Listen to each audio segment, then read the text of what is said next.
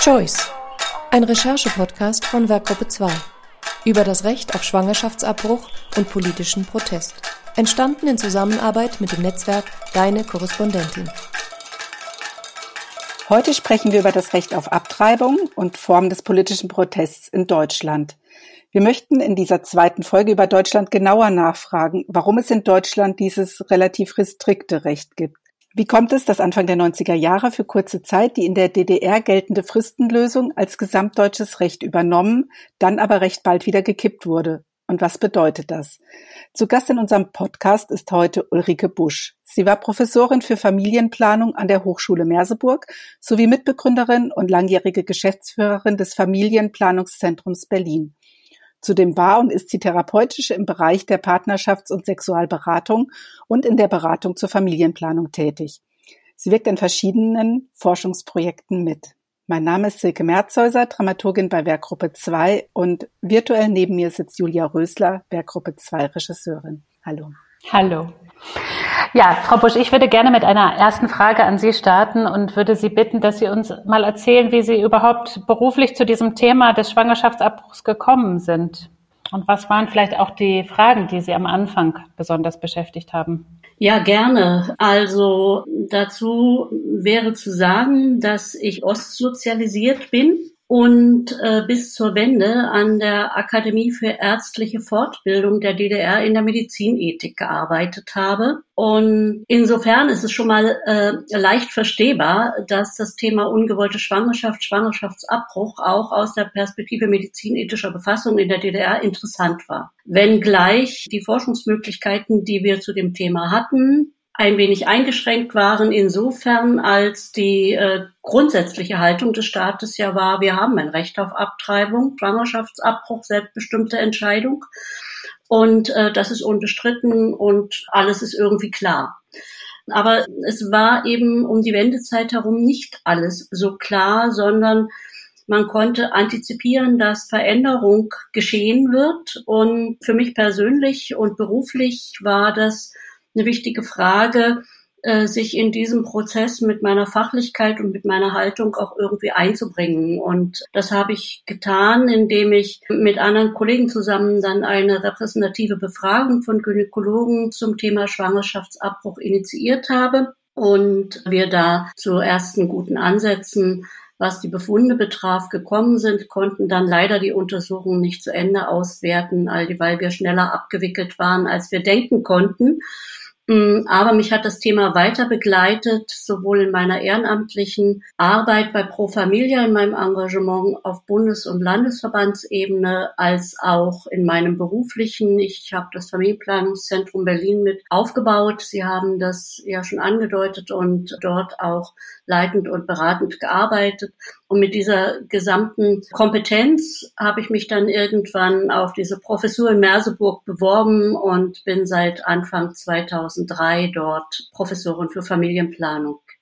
In Klammern gewesen, jetzt im Ruhestand. Vielleicht kann ich direkt nachfragen. Sie haben gesagt, äh, das Familienplanungszentrum in Berlin mit begründet. Das heißt, in der DDR gab es diese Beratungsstruktur überhaupt nicht, die in Deutschland ja möglichst flächendeckend vorhanden sein sollte. In der DDR war die gesamte Struktur der gesundheitlichen und sozialen, psychologischen Versorgung anders gestaltet. Ne? Also zum einen gab es keine äh, oder kaum privat niedergelassene Ärzte und Ärztinnen, sondern ähm, die Ärzte waren angestellte Ärztinnen im, Rahmen, im Rahmen des staatlichen Gesundheitssystems und haben entweder in Polikliniken oder eben auch in Praxen gearbeitet. Die Beratung erfolgte in verschiedenen Beratungsinstitutionen, die es gab, die nach den Themen gegliedert waren, um die es ging. Ne? Also es gab Mütterberatungsstellen, Dort konnten sich die Frauen beraten oder wurden die Frauen beraten und begleitet, die eine Schwangerschaft ausgetragen hatten, ein Kind bekommen hatten und die ersten Jahre danach eine Verkopplung aus fürsorgerischer und ärztlicher Begleitung erfahren haben, sowohl ihrer eigenen Person als auch des Kindes, des Neugeborenen und des Babys, des Kleinkindes. Es gab Schwangerenberatungsstellen, die aber nicht vergleichbar sind mit den Schwangerschaftsberatungsstellen, so wie wir sie hier in der BRD kennen jetzt, sondern das waren tatsächlich spezialisierte, ärztlich und fürsorgerisch zusammengestellte Angebote der Beratung und fachlichen Begleitung von Frauen in der Schwangerschaft, weil die Schwangerschaftsbegleitung, die Vorsorge auch nicht im normalen Gesundheitssystem sozusagen beim Arzt, beim Facharzt dann heraus, die war da herausgelöst, um es spezieller begleiten zu können. Und es gab Ehe- und Sexualberatungsstellen, die für Frauenpaare, Männer, wie auch immer, zur Verfügung standen, die Partnerschafts- und Sexualkonflikte hatten. Hier war dann auch eingebettet äh, primär ein Angebot für äh, die Beratung im Kontext von ungewollter Schwangerschaft und Schwangerschaftsabbruch. Dieses Angebot war aber nicht vorgesehen als verpflichtende Leistung, sondern es war tatsächlich ein originäres Angebot. Und die dort Tätigen, das waren in der Hauptsache Psychologen, Psychotherapeutinnen und zum Teil auch Ärztinnen mit psychotherapeutischer Ausbildung auch im Rahmen des staatlichen Gesundheitssystems. Es gab auch noch einige wenige konfessionelle Einrichtungen, aber sie spielten eine sehr, sehr untergeordnete Rolle in der öffentlichen Wahrnehmung und quantitativ auch. Wenn man sich so zeitliche Abrisse ansieht, dann finde ich, gibt es so eine blanke Stelle zwischen 1989 und 92. Können Sie das beschreiben, wie denn eigentlich die ersten zwei, drei Jahre nach der Wende, wie da die Praxis ausgesehen hat. Also was Schwangerschaftsabbrüche angeht, was die Beratungsleistungen angeht. Wie lange haben diese Beratungsstellen, die Sie jetzt eben beschrieben haben, noch existiert oder in was wurden die umgewandelt? Na, die, ähm, die erste Zeit hat äh, ähm, alles erstmal so weiter existiert, wie es existiert hat. Veränderungen sind dann ursächlich eingesetzt mit dem Oktober 1990, als dann tatsächlich die deutsche Einheit vollzogen war und die ähm, Strukturen an die Strukturen ähm, der Bundesrepublik angeglichen worden sind. Also es ist zwar mal vielleicht in der theoretischen oder auch in der engagierten Debatte gewesen, dass man auch Strukturen aus der DDR überprüfen und übernehmen könnte.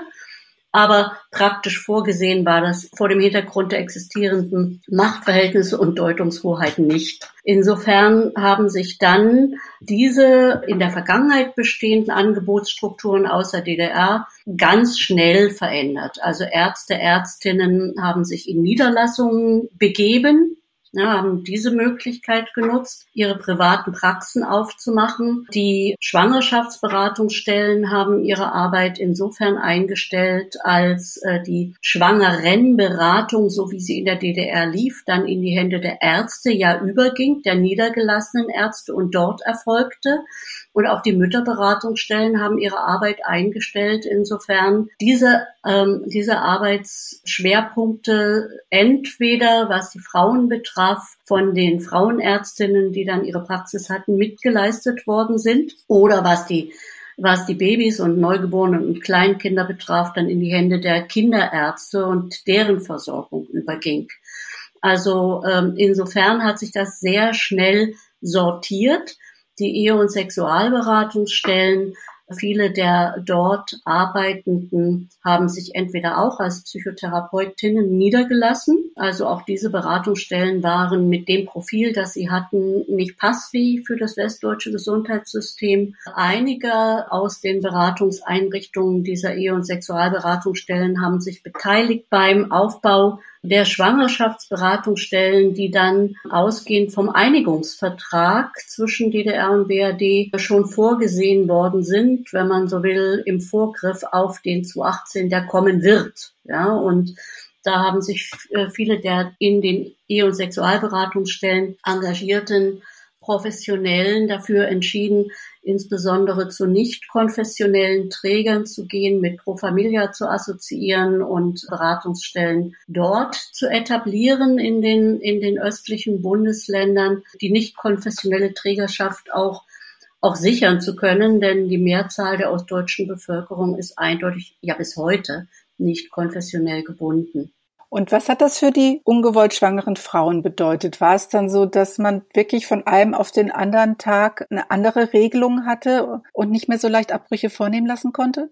Also die Schwangerschaftsabbrüche sind in der DDR in erster Linie ohnehin nicht im ambulanten Bereich erfolgt, sondern traditionell in den Krankenhäusern, in den Kreiskrankenhäusern. Die waren ja auch in staatlicher Trägerschaft wie alles oder das meiste. Also das heißt, in diesen Kreiskrankenhäusern sind die, insofern die Trägerschaft nicht in ein konfessionelles Krankenhaus gewechselt ist, auch weiterhin erfolgt. Ja, also das kann man zunächst erstmal so festhalten. Und bis heute sieht man an der Statistik, dass die Repräsentanz von ambulant durchgeführten Schwangerschaftsabbrüchen im stationären Sektor, also im, im Krankenhausbereich im Osten nach wie vor sehr hoch ist. Also diese Tradition, die ist irgendwie geblieben aus der Perspektive der Ärzte und aus der Perspektive der Frauen auch und die Ergänzungen natürlich, die sukzessive dann auch über niedergelassene Ärzte erfolgt sind.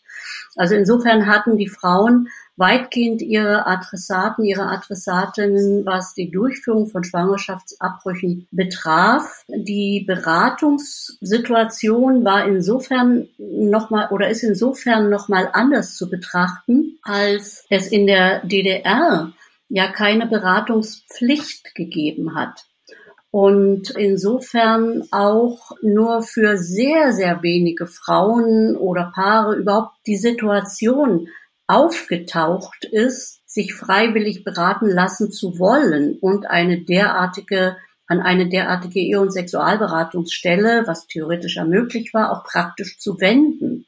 Das hat so gut wie nicht stattgefunden, weil Frau das für sich selber entscheiden konnte. Also sozusagen die, die, äh, die Notwendigkeit bestand nicht. Also die Fähigkeit mit bestimmten Situationen im Leben, die vielleicht auch eine Herausforderung und eine besondere Situation darstellen, umzugehen, haben Frauen, die brauchen nicht zwangsläufig eine Beratungsflankierung. Und insofern war das Fehlen eines solchen Beratungssegments wie der Ehe- und Sexualberatung im Bereich der Beratung von Frauen, die ungewollt schwanger sind, gar nicht so relevant. Aber da der Einigungsvertrag das ja vorgeschrieben hatte, dass dieses flächendeckende Netz an Schwangerschaftsberatungsstellen zu schaffen war, sind diese Beratungsstellen sofort sozusagen, naja, was heißt sofort, aber sukzessive etabliert worden. Verschiedene Träger haben sich in ihr Wettrennen begeben, um die entsprechenden Zuschläge für die und Anerkennung für die Institutionalisierung ihrer Beratungen zu erhalten. Die Konfessionellen waren ein bisschen im Startvorteil, weil die zwar in der DDR nicht umfangreich vorhanden waren, aber eben vorhanden waren, auch durch übergreifende Strukturen, Ost-West-Strukturen, die schon vor der Wende ja auch bestanden hatten und die nicht-konfessionellen haben nachgezogen. Einige Einrichtungen sind im Bereich des öffentlichen Gesundheitsdienstes der Gesundheitsämter zunächst angesiedelt geblieben oder gewesen oder worden und dann haben sie nach und nach sich in andere Trägerschaften begeben. Aber solange es für die östlichen Bundesländer noch keine Pflichtberatung gab, solange mussten sie sich ja auch diese Beratungsstellen nicht aufsuchen. Das heißt, sie haben sie vielleicht aufgesucht, wenn es um das Austragen von Schwangerschaften ging und um die Frage, was mache ich jetzt, wie ist die sozialrechtliche Situation, welche Ansprüche habe ich, wie ist das jetzt hier eigentlich alles mit dem Kindergeld und mit den vielen unübersichtlichen Dingen, die auf einmal die Lebensrealität von Frauen ja äh, prägten aber die Situation der ungewollten Schwangerschaft in diesem Zusammenhang eine Beratung in Anspruch zu nehmen, das war dann erst tatsächlich mit der Pflichtberatung Fakt. Ja, also das haben die Frauen auch vorher nicht in Anspruch genommen, auch als es diese Beratungsstellen, die ja dann, diese Strukturen, die dann äh, ja aufgebaut worden sind, relativ zügig schon gab. Ja, jetzt, wenn Sie das so erzählen, dann ist es natürlich äh, umso erstaunlicher, dass es dann in den frühen 90er Jahren ja doch äh, für kurze Zeit diese Fristenregelung in Deutschland gegeben hat. Also wenn Sie sagen, der erste Schritt, ja, war ja dann so, dass die Regelung der BRD erstmal vollständig übernommen wurde. Was ist denn dann in den 90er Jahren passiert? Also die, die Fristenregelung der DDR ist zu keinem Zeitpunkt auf ganz Deutschland erweitert worden. Ne, das muss man erstmal so klar sagen. Die Fristenregelung der DDR war eine außerstrafrechtliche Regelung in einem besonderen Gesetz über die Unterbrechung der Schwangerschaft, so hieß das. Das war eine außerstrafrechtliche Regelung, die hat zu keinem Zeitpunkt auch für die alten Bundesländer gegolten. Anfang der 90er Jahre gab es infolge des Einigungsvertrages die Bemühung, einen Kompromiss äh, zustande zu bringen zwischen dem Ost- und dem Westgegebenheiten, rechtlich und praktisch. Und selbstverständlich ist das eine, eine eigentlich unlösbare Aufgabe, wenn zwei derartig konträre Rechtssysteme und Praktiken aufeinander treffen. Und insofern war schon diese sogenannte Fristenregelung, die ab 1992 galt, derart revolutionär, dass sie eine Streichung des Paragraphen 218 bedeutet hätte. Das war eine Fristenregelung im Rahmen des Paragraphen 218, nur eben verknüpft mit diesem Ausnahme Sachverhalt, dass innerhalb einer, dieser zwölf Wochen Frist die Frau die Möglichkeit hat, wenn sie bestimmte Auflagen erfüllt, einen Schwangerschaftsabbruch straffrei vornehmen lassen zu können. Das war dann tatsächlich auch die Situation, in der eine Beratungspflicht ja auch schon auftauchte. Ne? Also ähm, auch das war interessant zu sehen, wie dann Ostfrauen reagiert haben. Ich habe in der Zeit bei Pro Familia in, gearbeitet als Beraterin in einer Kleinstadt in der Nähe von Berlin in Fürstenwalde und kann mich noch gut erinnern, wie die Frauen entsetzt, schockiert und aufgebracht ähm, in die Beratungsstelle kamen, dass sie jetzt hierher müssen und was das soll und das ist doch unverschämt und warum. Also da war wirklich äh, Sprengstoff da, aber der hat natürlich nicht ausgereicht, wenn man den nur der Beraterin gegenüber äußert, um sozusagen im, Prozess insgesamt äh, eine andere Richtung zu geben. Diese Übergangsphase 1992, 93, 94, die hatte dann das war eine Übergangsphase im Rahmen dieser strafrechtlichen Gegebenheit, also sprich, wo auch nicht daran gerüttelt worden ist, dass Schwangerschaftsabbruch grundsätzlich als Straftat gegen das Leben äh, eingeordnet blieb. Ne? Es wurde nur aus der Perspektive des Westens als Erfolg gewertet, weil es ein Fortschritt gegenüber dem vorherigen Notlagenmodell gewesen ist. Aber ganz prinzipiell wäre das dennoch eine grundsätzliche Sanktionierung von Schwangerschaftsabbruch, die sich ja über so einen Paragraphen 218 abbildet gewesen. Dennoch hat das Bundesverfassungsgericht diese Gesetzesregelung ja wieder kassiert. Ne? Also äh, in, in der Folge dessen, dass sie von den CDU der CSU, von der CDU-CSU-Bundestagsfraktion angerufen worden sind, eine Normenkontrollklage erfolgte und in dem Kontext dann das Bundesverfassungsgericht die Prämissen formuliert hat, die für eine verfassungskonforme Umgangsweise äh, mit dem Thema Schwangerschaftsabbruch äh, wenigstens zu gelten haben. Und dann ist ja 1993 dieses Urteil erfolgt und ähm, eine entsprechende gesetzliche Regelung dann seit 1995 gefasst worden, die heutige Ausgestaltung vom Grundsatz her prägt, ne, bis jetzt, mit der sich erstmal zum damaligen Zeitpunkt viele ja arrangiert hatten, die aber zum heutigen Zeitpunkt durchaus immer mehr die verhängnisvollen Auswirkungen offenbart, die diese Gesetzesfassung und ihre, ihr Begründungshintergrund hat. Jetzt haben Sie eben geschildert, wie die Frauen protestiert haben, als sie mit der Beratungspflicht konfrontiert waren. Können Sie das vorher ein bisschen beschreiben, wie die quasi die Mentalität oder die Haltung von den Frauen in der DDR war, wenn man so einen freien Zugang hat zu Schwangerschaftsabbrüchen, bedeutet das gleichzeitig auch, dass sowas wie die Stigmatisierung von Schwangerschaftsabbrüchen auch wegfällt, wenn es nicht sanktioniert ist irgendwie?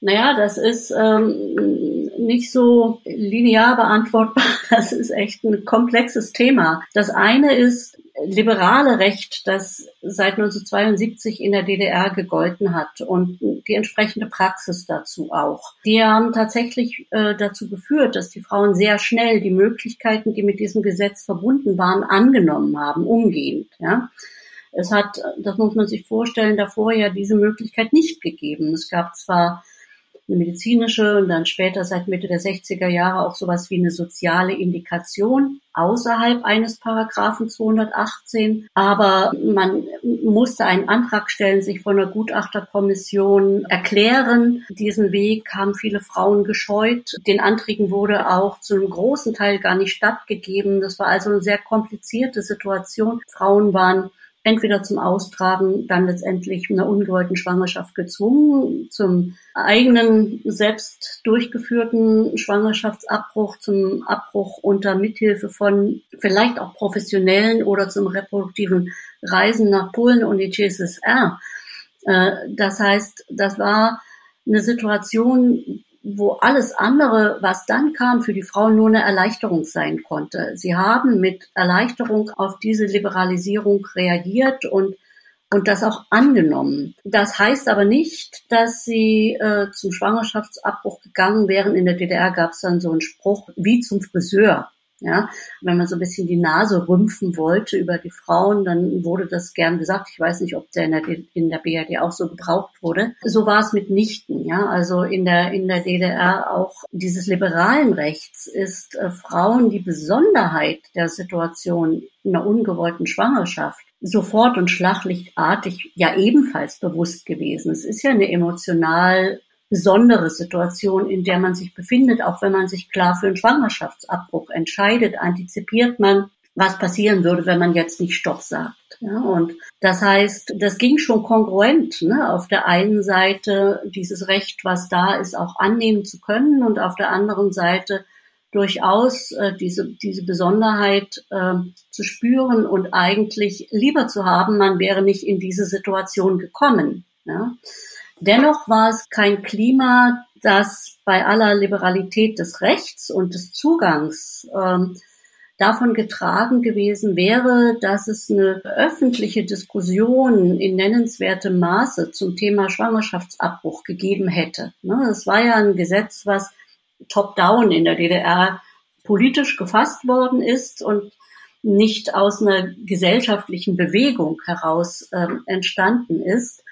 Und dieses Thema Schwangerschaftsabbruch gehörte insofern schon ein Stück weit mit zu den Themen, über die man nicht so sehr geredet hat öffentlich in den Medien. Ne? Also es gab Bücher, die so mehr in den literarischen Bereich hineinreichen, mit ähm, zum Teil auch lebensbiografisch getragenen Schilderungen oder Interviews von Frauen, die es sehr transparent und deutlich machen, wie es Frauen in, mit diesen Entscheidungssituationen auch erging und mit dem, was sie zum Teil an Praxis in der DDR erfahren haben, die bei allem grundsätzlichen Recht, was auf jeden Fall positiv war, ja dennoch auch in sich nicht immer nur ohne Widersprüche abgelaufen wäre und ohne Probleme und Herausforderungen abgelaufen wäre, was Frauen da begegnet ist im Alltag. Ne? Also wenn sie sich in einem Krankenhaus in einem Krankenhaus versorgen lassen haben zum, zum Schwangerschaftsabbruch oder so.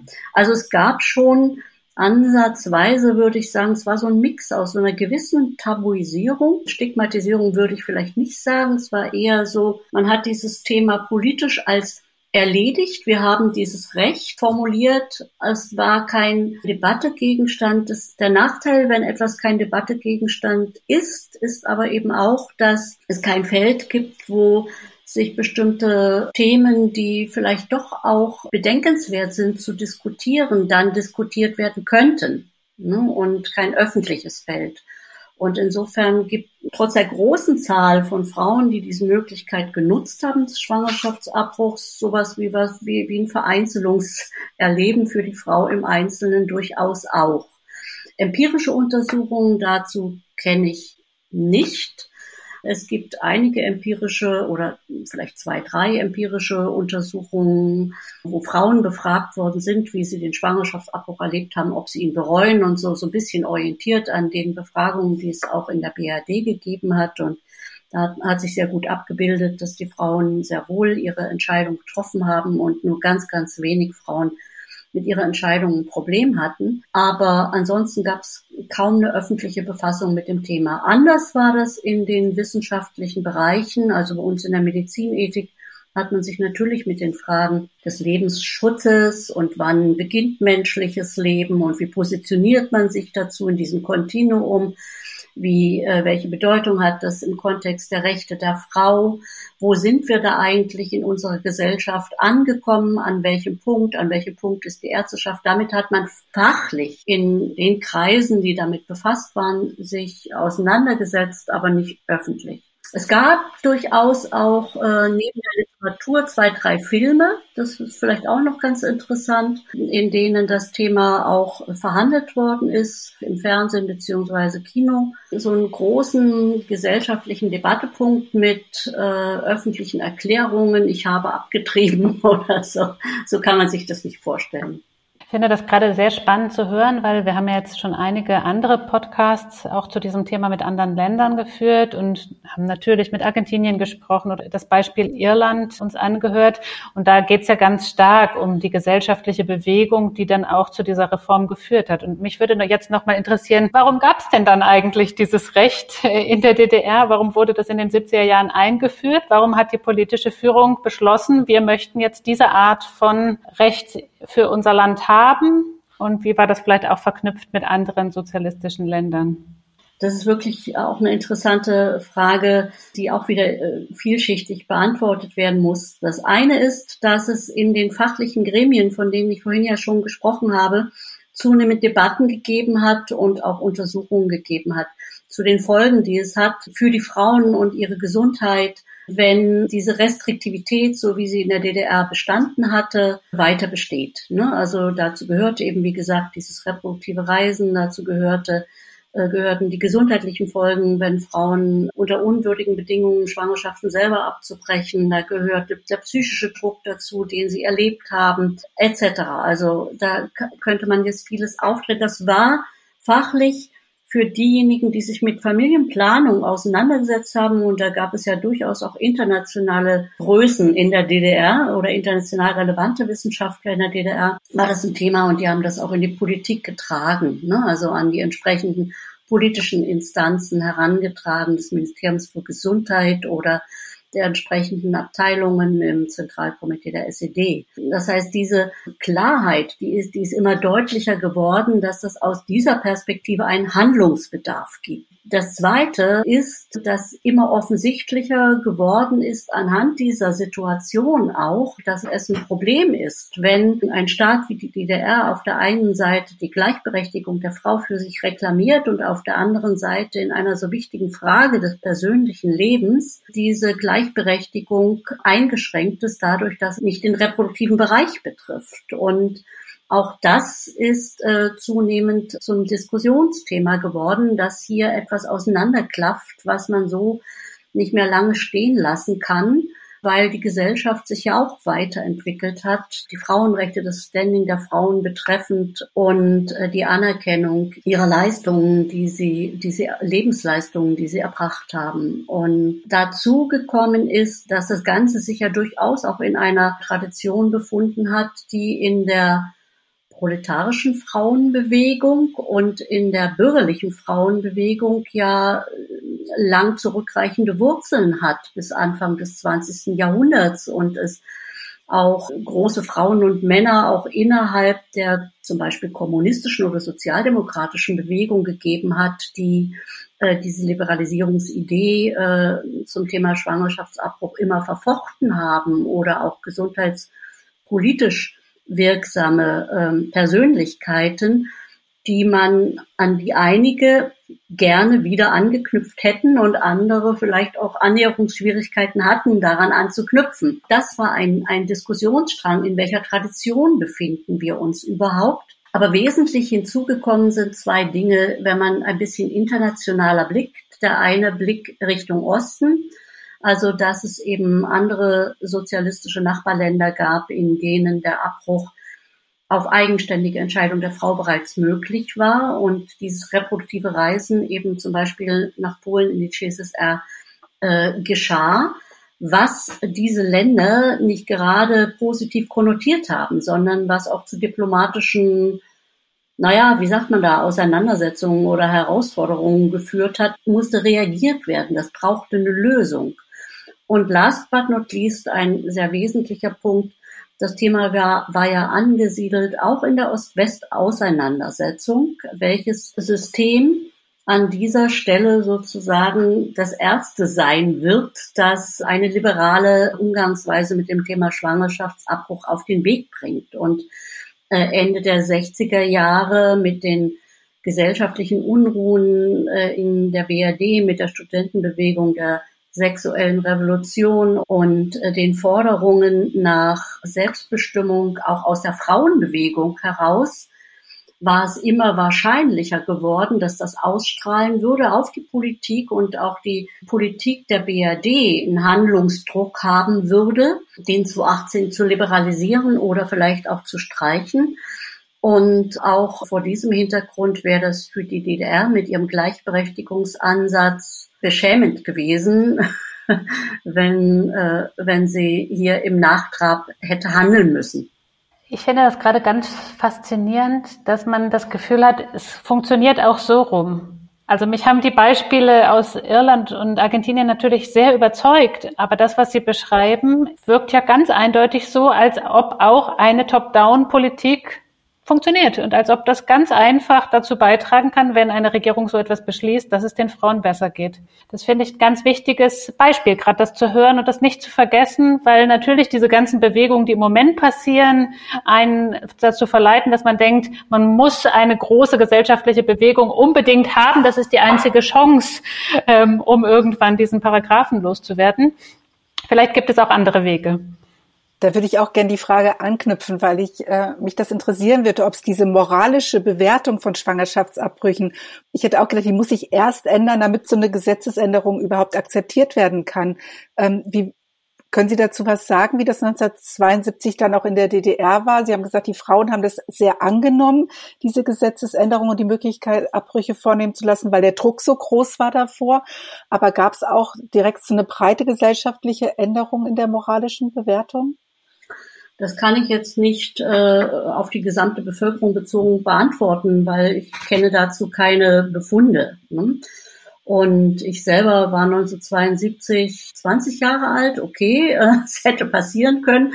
Aber da das Thema kein Thema war, das aus diesen Bewegungskontexten heraus entstanden war, war das auch gar nicht so für eine, für eine junge Frau, selbst wenn die Philosophie studiert und einigermaßen blickig durchs Leben zu gehen glaubt, äh, so, so, so spürbar, so alltagsspürbar. Ja? Und das heißt, da, wo es, wo es aber tatsächlich eine Rolle gespielt hat, das ist durchaus in der Ärzteschaft. Ja? Also in der Ärzteschaft muss man sich vorstellen, dass es für die Ärzte durchaus schwierig war, sich von einem Tag, naja, von einem Tag auf den anderen konfrontiert zu sehen mit einer mit einer auf sie herabkommenden Anforderung, nun ins, eben insbesondere in diesen Kreiskrankenhäusern nun äh, für diese Schwangerschaftsabbrüche zur Verfügung stehen zu müssen, ohne dass sie vorher nach ihrer Meinung dazu gefragt worden wären. Ne? Und das heißt, äh, aus der Ärzteschaft heraus kennt man auf der einen Seite so, so Abwehrreaktionen, die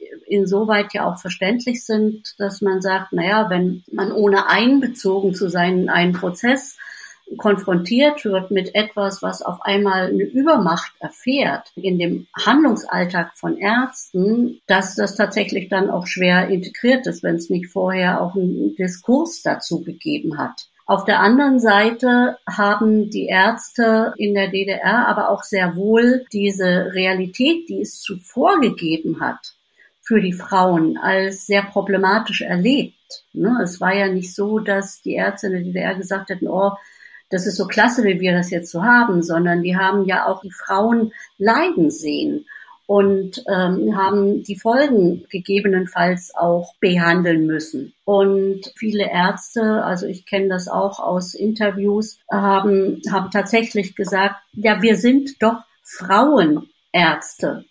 Und als Frauenärzte bedeutet das, dass wir für Frauen auch in einer solchen Lebenssituation zur Verfügung stehen müssen und für ihre gesundheitliche Betreuung und Begleitung. Das waren also so zum Teil in einer Person in sich widersprüchliche Empfindungen, aber insgesamt in der Gesellschaft eben auch in sich widersprüchliche Empfindungen. Aber um vielleicht nochmal zurückzukommen, auch auf diese Frage, es geht auch top-down. Also es, natürlich geht es dann, wenn eine Gesellschaft das auch integriert im Rahmen ihres Frauenbildes, im Rahmen ihres Menschenbildes, im Rahmen ihrer Vorstellung von Gleichberechtigung und äh, trotz aller Unvollkommenheit der DDR, so lange hat sie ja gar nicht bestanden, als dass sie großen Chance gehabt hätte, vollkommen zu werden. Also 1972 hat sie eben, wie gesagt, mal gut 20 Jahre existiert gehabt. Das ist etwas, das kann man sich durchaus politisch auf die Fahnen schreiben. Und das wäre für meine Begriffe auch legitim für die BRD zu diskutieren, wenn man meint, man ist ein moderner Staat, der ansonsten viel über Menschenrechte spricht und über Menschenrechtsverletzungen, wenn sie woanders passieren, dann wäre doch die Übersetzung mal interessant, was es bedeutet, ein moderner Staat zu sein, der Selbstbestimmung, reproduktive Rechte grundsätzlich unterschrieben hat, dieses eben auch umsetzen würde, bezogen auf, den, auf diesen Bereich der Frauengesundheit. Und dann wäre es durchaus auch als politisches Herangehen an ein Thema, was ein faktisches Thema in diesem Land ist, denkenswert, so angegangen zu werden. Die Kräfteverhältnisse, die Situation, die Machtverhältnisse in der BRD sind andere. Also da, davon kann man jetzt erstmal nicht ausgehen gut. Die, die Grünen haben entsprechende Vorstöße jetzt unternommen mit ihrem Fraktionsbeschluss vom 4. Mai. Die Linken, indem sie einen Gesetzesantrag in den Bundestag eingebracht haben von einer unglaublichen Weite und Breite, der eigentlich sehr begrüßenswert ist und auch durch die Grünen begrüßt worden ist. Also da gäbe es schon Möglichkeiten, aber das Ganze vollzieht sich natürlich in einem Geflecht von auch politischen und christlich-konservativen, konservativ geprägten Verantwortungsträgern, was ja darüber hinaus noch existiert und das alles tun wird, um solche Entwicklungen auszubremsen, auch wenn sie theoretisch ja möglich wären. Und in das nicht offensichtlich so ist, dass dieses konservative Beharrungsvermögen so groß ist, wird es ohne politische Bewegung, die sich verbreitert, in diesem Land nicht gehen. Ja, also das muss sozusagen eigentlich ineinander greifen. Eine politische Bewegung, die möglichst in der Bevölkerungsmitte erreicht und die politischen Akteure, die da auch Gehör finden können und Gestaltungskraft haben. Wobei letztendlich das Zünglein an der Waage das juristische Element in, in Deutschland ist, was wir in Gestalt des Bundesverfassungsgerichts und seiner bisherigen Urteile haben. Die bisherigen Urteile des Bundesverfassungsgerichts von 75 und 93 sind ja praktisch die definierten Maßstäbe dafür, dass etwas, was an neuer Gesetzgebung gefasst würde, als verfassungskonform über den Tisch geht oder dann realisiert werden kann oder eben nicht. Und da die Urteile so sind, wie sie sind, also sprechen von der grundsätzlichen Gebärpflicht, von der Priorisierung des Lebensschutzes vor dem Selbstbestimmungsrecht der Frau, von dem grundsätzlichen Strafrechtscharakter eines Schwangerschaftsabbruchs und so weiter und so fort. Da dieses noch geltendes Urteil ist, muss daran gemessen jedes neue Gesetz scheitern bzw. dazu führen, dass ein Bundesverfassungsgericht ein neues Urteil treffen muss. Und nur da liegt dann für eine, für eine faktische Rechtsausgestaltung eine Chance, dass ein Bundesverfassungsgerichtsurteil gesprochen wird, das Jahrzehnte nach den alten Urteilen endlich mal eine zeitgemäße Sprache spricht. Ob und dass das geschieht, ist natürlich juristische Obliegenheit. Ne? Also ja, aber der Frage der Kräfteverhältnisse in der Gesellschaft und des politischen Willens, das zu initiieren oder auch zu riskieren. Ja, in der Vergangenheit gab es ja eher so immer so die Stimmen, die gesagt haben, nee, rührt uns nicht an den 218, dann verlieren wir auch noch das, was wir, was wir jetzt haben und das ist doch wenigstens ein gangbarer Kompromiss. Und nach Utopien gefragt, wie müsste denn das Recht auf Schwangerschaftsabbruch Ihrer Meinung nach geregelt sein, damit es derzeitigen gesellschaftlichen Lage und dem Ruf nach mehr Gleichberechtigung entsprechen würde?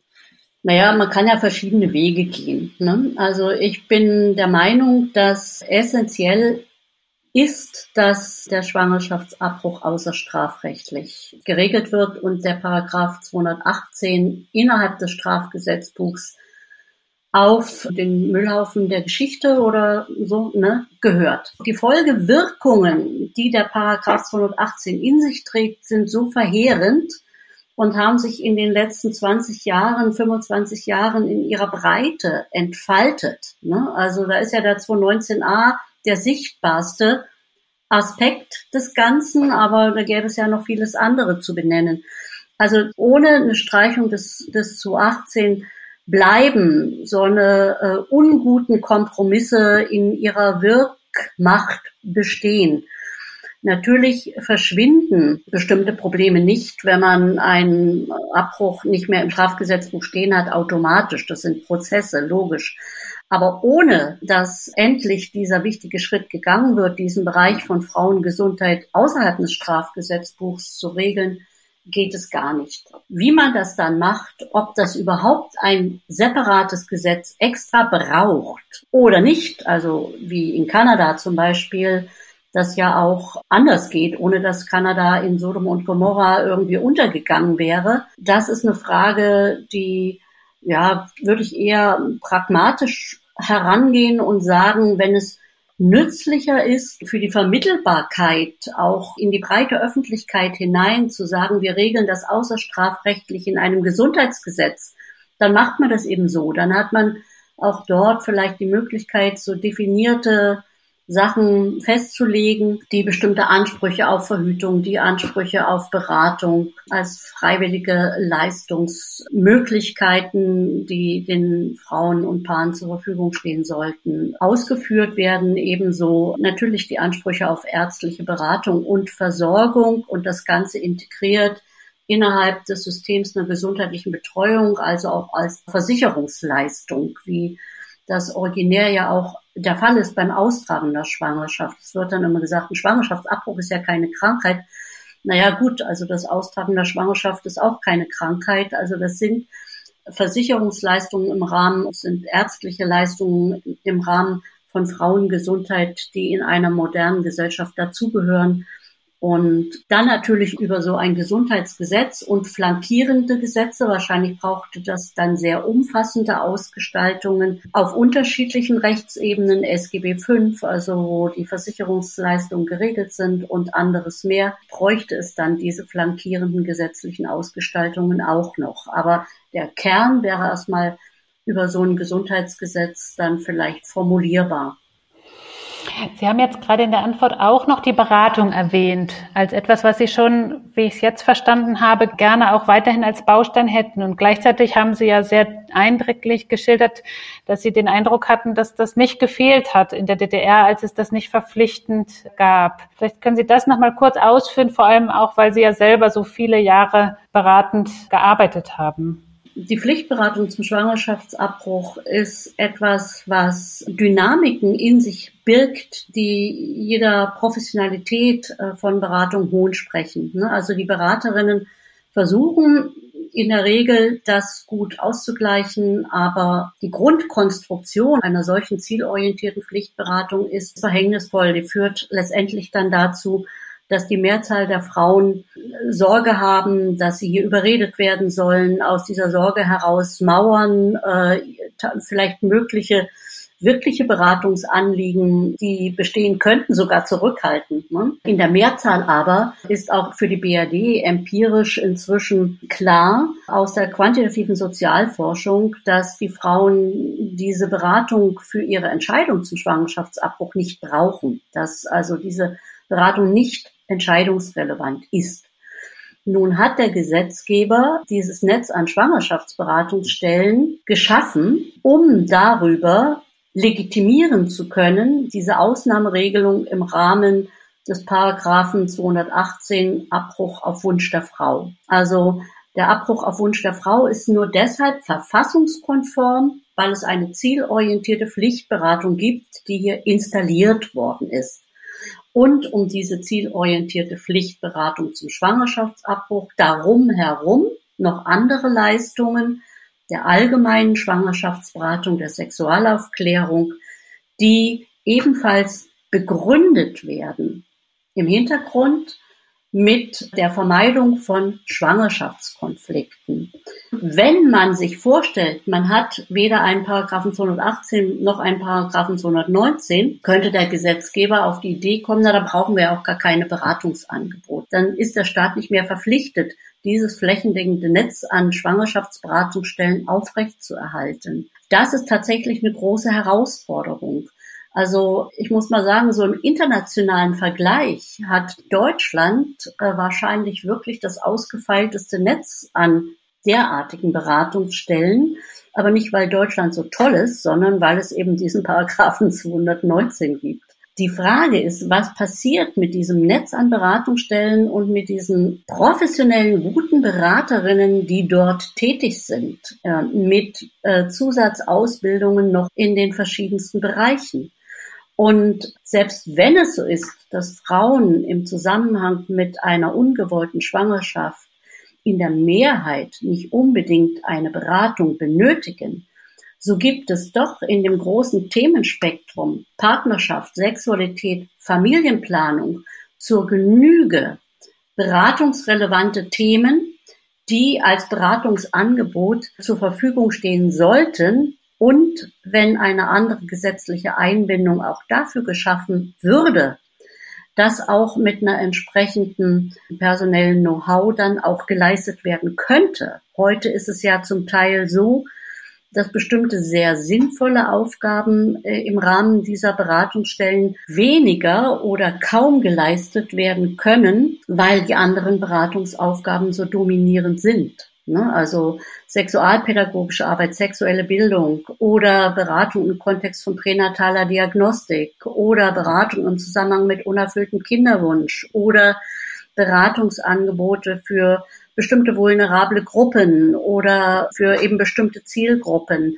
Und, und, und da ließe sich eine unglaubliche Menge identifizieren an sinnvollen Beratungsthemen im Kontext der psychosozialen und gesundheitlichen Versorgung von Frauen, von Männern, von Familien, von Kindern, von Jugendlichen. Also da hätte ich jetzt überhaupt keine Sorge, dass diese beraterischen Potenziale, die da jetzt sind, auf einmal nicht mehr gebraucht würden. Es ist allerdings eine Frage des politischen Willens, ob das dann geschehen würde. Da habe ich meine, würde ich meine Fragezeichen dahinter setzen zum gegenwärtigen Zeitpunkt. Und da vielleicht auch Träger von Beratungsverbänden dahinter eher Fragezeichen setzen, sind auch Beratungsverbände selbst, da glaube ich eher zögerlich, wenn sie nicht gerade Pro Familia heißen oder Arbeiterwohlfahrt, sich auch für die Streichung des Paragraphen 219 und dafür für den Ast, auf dem sie selber mit ihren Beraterinnen sitzen, einzusetzen. Vielen Dank. Gerade den letzten Aspekt fand ich auch nochmal ganz spannend, weil ich finde, die Perspektiven und Möglichkeiten, die dann auch entstehen würden, haben Sie gerade nochmal ganz plastisch, finde ich, geschildert. Und das macht total viel Hoffnung oder ist eigentlich wie noch ein zusätzlicher Grund mehr, warum es so sinnvoll wäre, diese Paragraphen zu streichen und trotzdem diese Beratungskapazitäten sinnvoll für unsere Gesellschaft auszunutzen. Ja, vielen, vielen Dank.